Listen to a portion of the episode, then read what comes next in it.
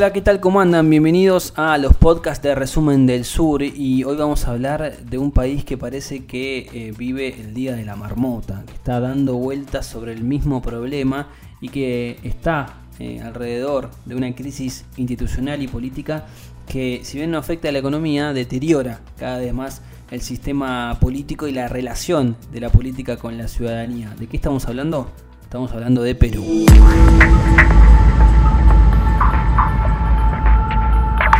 Junto a mi compañero Sebastián Mancini vamos a contar algunas cosas vinculadas con Perú y tratar, por supuesto, como siempre hacemos, de preguntarnos, eh, de preguntarle a gente que, sabe y de eh, también preguntarnos a nosotros mismos qué puede seguir pasando en este, en este país tan extraño. Em, en primer lugar, bueno, por supuesto, nuevamente un eh, presidente peruano es destituido y toda la cronología y todo el recorrido que ha, que ha tenido Perú hasta esta destitución lo cuenta el oso Sebastián Mancini. Bueno, finalmente fue destituido el presidente peruano Martín Vizcarra por incapacidad moral luego del pedido de vacancia presidencial solicitado y aprobado en el Parlamento peruano. Digo finalmente porque no es la primera vez que se intenta destituir a Martín Vizcarra, mucho menos a un presidente peruano. Ya hace un mes y medio atrás aproximadamente se lo había acusado en una causa de corrupción que lo involucraría con la contratación irregular de eh, un cantante poco conocido, Richard Swing, eh, en asesorías por incluso hasta 50 mil dólares. Entonces el Parlamento había presentado una serie de audios donde Martín Vizcarra hablaba de acordar una suerte de silencio junto a sus asesores. Bueno, esa causa no prosperó, no pasó a mayores, no se obtuvieron los 87 votos en el Congreso necesarios para destituirlo, pero un mes y medio después, finalmente una abrumadora mayoría de 105 votos positivos, 19 en contra y 4 abstenciones, finalmente removieron al presidente Martín Vizcarra, quien ya venía sosteniendo esta presión. Algo que además generó episodios de protestas que se han replicado en las principales ciudades del país en rechazo justamente a la decisión tomada por el Congreso y teniendo en cuenta que la imagen de Martín Vizcarra ha crecido mucho durante la pandemia, incluso ha llegado a un 60% de imagen positiva, lo cual lo convierte además en una figura con un importante apoyo y aprobación popular en el país.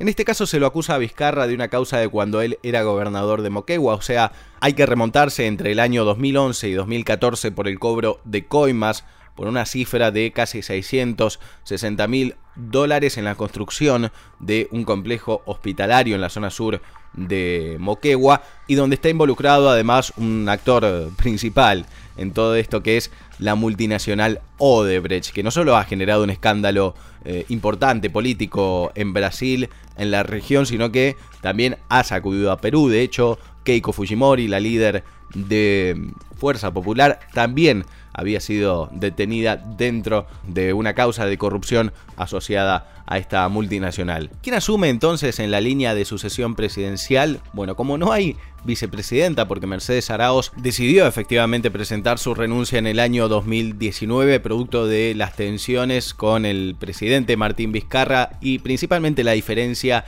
en cuanto a la disolución del Congreso. Bueno, quien asume este rol interino es el jefe del Congreso, del Parlamento, Manuel Merino, quien va a ser el presidente interino de Perú hasta los próximos comicios en el año 2021, en abril del 2021. Además de ser el presidente interino, de haber sido presidente del Congreso, Manuel Merino es eh, militante histórico del Partido Centrista de Acción Popular, un partido que le ha permitido ingresar como congresista primero en el año 2001, luego fue congresista durante el año 2011 y finalmente en su tercer mandato en el año 2020 cuando asume finalmente como presidente del Congreso tras la disolución del Parlamento adoptada por Martín Vizcarra. Es además un empresario agrónomo importante de la zona de Tumbes y es el principal impulsor de las causas en contra del ya expresidente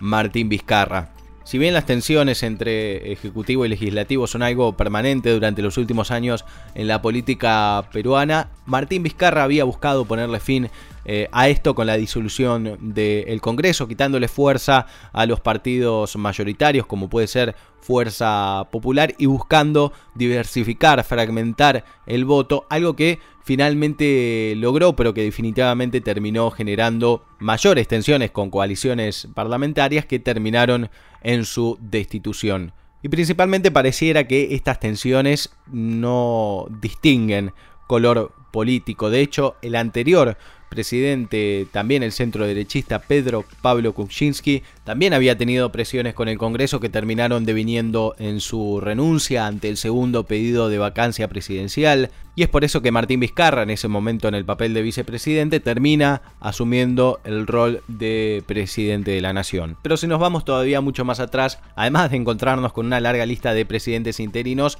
nos encontramos con que los últimos 20 años por lo menos han sido de crisis entre el Ejecutivo y el Legislativo. El hecho es que en Perú los últimos seis presidentes están eh, detenidos, están prófugos o incluso eh, el propio Alan García, dos veces presidente de Perú, se quitó la vida mientras se ordenaba su detención, pero también están implicados en procesos legales los expresidentes Alberto Fujimori, Alejandro Toledo, Ollanta Humala y el mismo Pedro Pablo Kuczynski, al mismo tiempo que las instituciones y particularmente el Poder Ejecutivo muestra una evidente fragilidad que no pareciera poder resolverse en el corto plazo.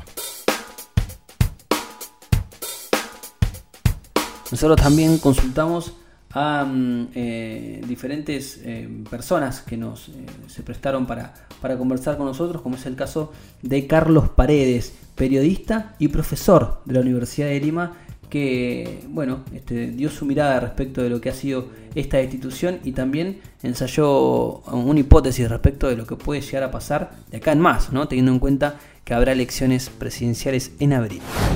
Lo que ha sucedido en Perú es que el Congreso de la República, que reemplazó al disuelto, ha destituido al presidente Vizcarra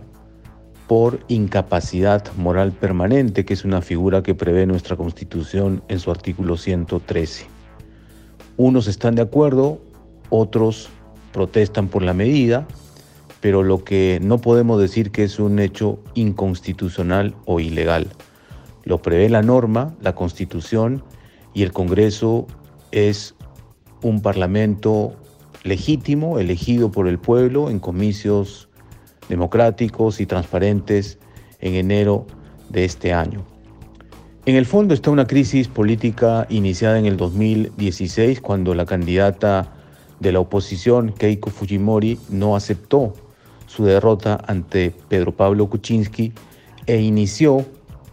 una oposición dura con la mayoría absoluta de congresistas, 73 de 130 que tenía en el Parlamento. Lo que viene es una transición complicada. Tenemos elecciones en abril próximo. El nuevo presidente Merino, que acaba de juramentar, ha declarado que no se va a mover el calendario electoral. Y en medio de una pandemia, el Perú lo que necesita es, primero, luchar contra la enfermedad. Dos, trabajar para recuperar la estabilidad económica muy golpeada en esta pandemia. Y tres, restablecer el orden, el consenso, la paz social y evitar cualquier tipo de confrontación, polarización que puede llegar a la violencia. Creo que es hora de que la clase política peruana madure y de un ejemplo de esa madurez se le exige ahora al presidente Merino que conforme un gabinete ministerial multipartidario, pero sobre todo con ministros que sean intachables, técnicamente solventes y que trabajen con un plan certero de gobierno de aquí hasta el 28 de julio del 2021, que es cuando vamos a tener un nuevo gobierno.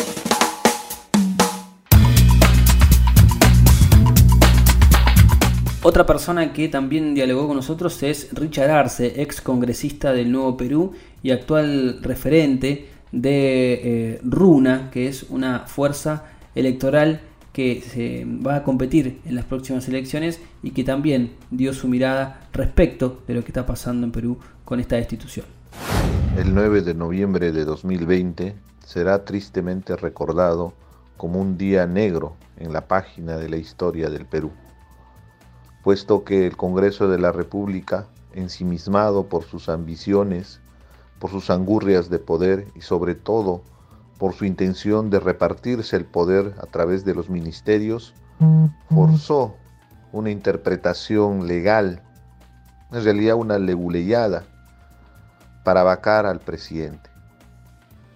con el único objetivo de generar una crisis mayor. Vivimos una situación de crisis humanitaria, con una crisis económica manifiesta, una crisis sanitaria, con la expectativa inclusive de que pueda regresar la segunda ola del virus, que nos tuvo en cuarentena durante varios meses y que todavía está vigente. En el Congreso de la República no les importó ninguna de estas circunstancias y lograron tener 105 votos. Partidos que se habían ufanado y pregonado en diferentes medios de prensa durante varios días, hablando de que no iban a vacar al presidente para no sumir en una crisis al país, a la hora de la verdad en la votación votaron a favor de la vacancia. Quiero dejar en claro que esto no es una defensa a Martín Vizcarra. El presidente tiene mucho que rendir a la justicia. Las acusaciones en marcha son bastante graves, pero con unas elecciones ya convocadas, que estamos a tres meses de llevarse a cabo y sobre todo a ocho meses de la remoción de nuevas autoridades, era inviable que se haga este proceso de vacancia. Más aún si en nuestra constitución del Perú no existe la figura del impeachment americano, el juicio político para poder defenestrar a un presidente. Este esta forma de forzar la constitución lo único que muestra es la debilidad y la precariedad de nuestra democracia. En estos momentos la población está en las calles, se viene manifestándose abiertamente, hay protestas en los diferentes rincones del país, en las 24 regiones, y eso muestra que el señor Merino de Lama no tiene legitimidad. Particularmente estoy convencido que esto ha sido un golpe de Estado. El futuro del país realmente es incierto, en vista que se tiene de por medio las elecciones presidenciales y congresales convocadas para el mes de abril y que seguramente tendrá una segunda vuelta porque entran en participación 24 organizaciones políticas, con lo cual es muy improbable que pueda lograr alguna de estas organizaciones el 50% de los votos para ganar en una primera vuelta. Y evidentemente este golpe de Estado por parte del Congreso de la República genera muchas dudas y sobre todo miedos sobre problemas latentes que tiene el país. Ellos pretenden controlar nuestro sistema de educación porque se ha planteado una reforma estructural en la educación universitaria a través de una institución que se llamaba SUNEDU. De la misma manera, pretenden copar los espacios de poder en el control del presupuesto. La principal denuncia que podría hacer frente al futuro es que corre en riesgo el manejo discrecional que tenga el Congreso de la República con la ley más importante que tiene el Perú y que se discute justamente en el mes de noviembre, que es la ley de presupuesto, que describe la distribución a través de los gobiernos subnacionales y los diferentes ministerios en función de sus requerimientos.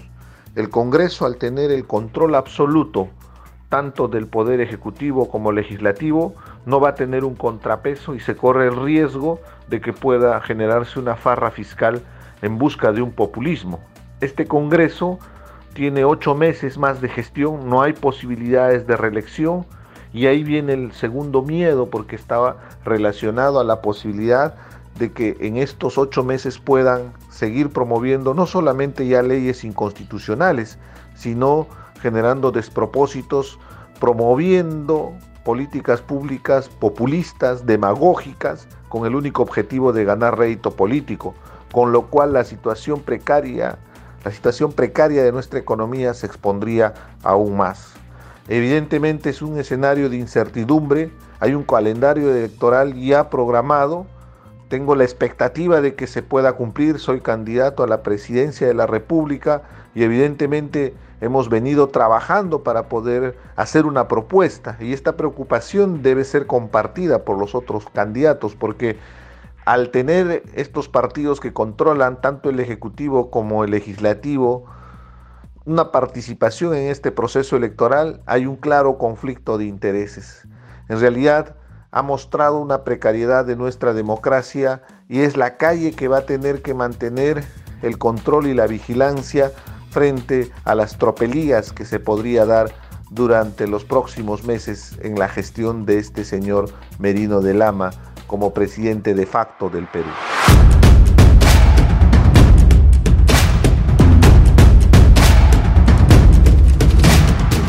Por último, por supuesto, tratar de mm, eh, hacer una reflexión, mm, una mirada más de fondo respecto de lo que vemos en la superficie. Estamos viendo un sistema político que se está comiendo a sí mismo, ¿no? Estamos viendo una dirigencia política que puso todos sus esfuerzos para destituir un presidente que en cinco meses se va. Em, ¿Cuál es el sentido de avanzar eh, en la profundización de una crisis institucional eh, en, un, en, un, contexto de salida de un presidente? Un presidente sin reelección, un presidente sin apoyo parlamentario eh, y sin bancada oficialista y un presidente que sí o sí en abril iba a dejar eh, el gobierno. No se entiende eh, demasiado esa, ese comportamiento de las fuerzas políticas en, en, Perú y me parece que lo que hace es encender una mecha que ya hemos visto en otros lugares de la región y del mundo respecto de quién canaliza esta crisis. Eh, seguramente las fuerzas políticas que acompañan, eh, que acompañaron esta institución, como eh, Acción Democrática, como el FREPAP,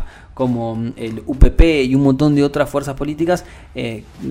pensarán que bueno, este, esta situación los, los favorece, pero sin embargo hay manifestaciones que están defendiendo a Vizcarra porque hay un Congreso que está hiper deslegitimado. Y en ese sentido me parece que mm, eh, la, ingeniería institucional peruana que pone eh, por constitución establece que el Estado no puede intervenir en la economía y que garantiza estabilidad financiera, pero un Estado que no tiene la capacidad de brindar servicios básicos de calidad como la salud que ha demostrado la pandemia o como la desigualdad que ha tenido eh, lugar que tiene lugar hace mucho tiempo en, en Perú con un 70% de marginalidad laboral o de informalidad laboral, bueno, evidentemente hacen un caldo de cultivo que abre una caja de Pandora respecto a lo que puede llegar a pasar en las elecciones. Evidentemente, Manuel Merino, el actual presidente eh, del Parlamento y, presidente ahora en funciones, va a ser una anécdota eh, de acá a, abril. Eh, una persona que sacó apenas 5.000 votos para ser diputado está representando hoy a un país de millones de, de personas. Entonces, Em, no sería extraño que un primer aviso que dio las elecciones legislativas del, de enero, del 26 de enero de este año, que dieron, por ejemplo, eh, como tercera fuerza el FREPAP, una fuerza em, mesiánica, fundamentalista religiosa, que hoy es una de las, de las fuerzas con mayor cantidad de, diputados. No será, eh, no es raro pensar que en el abril del 2021, cuando haya elecciones presidenciales, quien capitalice esta crisis sea algún outsider, un empresario con mucho dinero o directamente aquellos que vienen a cuestionar las instituciones, como por ejemplo Antauro Omala, eh, referente del UPP, una de las fuerzas políticas que más celebró el, mm, eh, un nacionalista reaccionario, hermano de, mm, Ollanta Humala y crítico de la gestión de su propio hermano, eh, que capitalice, que está detenido inclusive, que capitalice esta,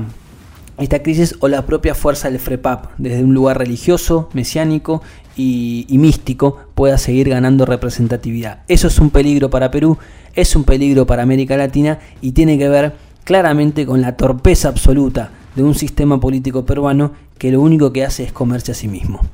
Gracias por estar del otro lado. Nos encontramos en el próximo podcast. Que tengan una buena jornada. Hasta la próxima. Resumen del Sur, sexta temporada.